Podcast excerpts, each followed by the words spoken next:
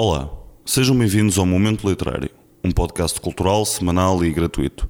Todas as semanas à quarta-feira com histórias diferentes. Hoje, Sofrer por Antecipação, a República fundada pelo Almirante Cândido dos Reis.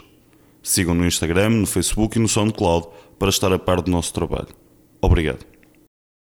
Hoje venho-vos contar a história de um homem que, desesperado entre a angústia e a frustração, agarrou a pistola pousada na mesinha de cabeceira e, na madrugada de 4 de outubro de 1910, rebentou os miolos.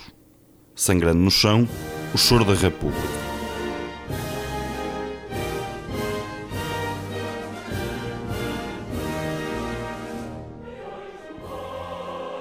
Cândido dos Reis, ou Almirante Cândido dos Reis, nome de muitas ruas e avenidas espalhadas por este país, foi um dos principais mentores da Revolução Republicana.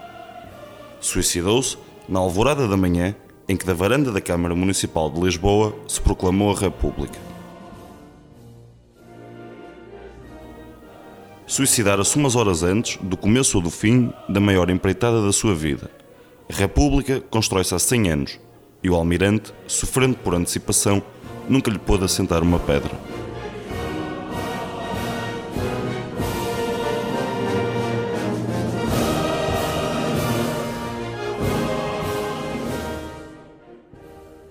Pouco se sabe e pouco se estuda a fundação da República Portuguesa.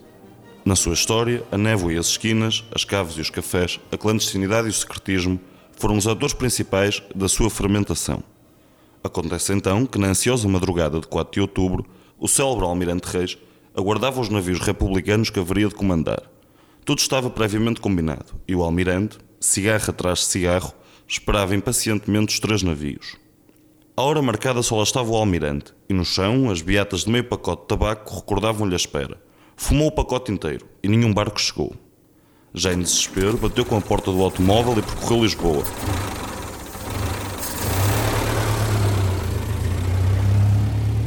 E Lisboa dormia, sossegada, monótona, numa paz digna do descanso de El Rei.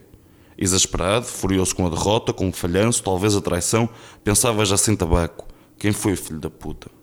Quem foi?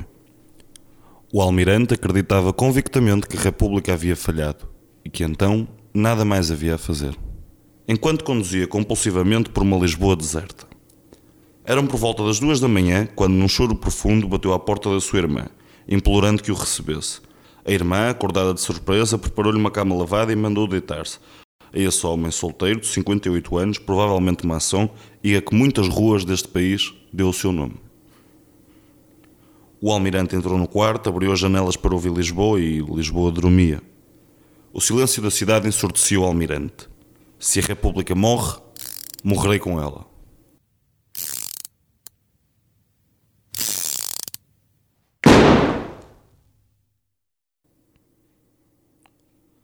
Talvez esta história tão escondida na nossa história seja mais do que um momento. Talvez seja, quem sabe, parte da proclamação da República e para sempre ao povo e à República Portuguesa sofrer por antecipação, à imagem do Almirante Reis. A República foi proclamada às nove da manhã e o que é certo é que o Almirante nunca teve o poder de a testemunhar. Assim, à sua imagem, tão sofredora. Por esta semana é tudo. Vemo-nos para a semana, no próximo Momento Literário. Até já.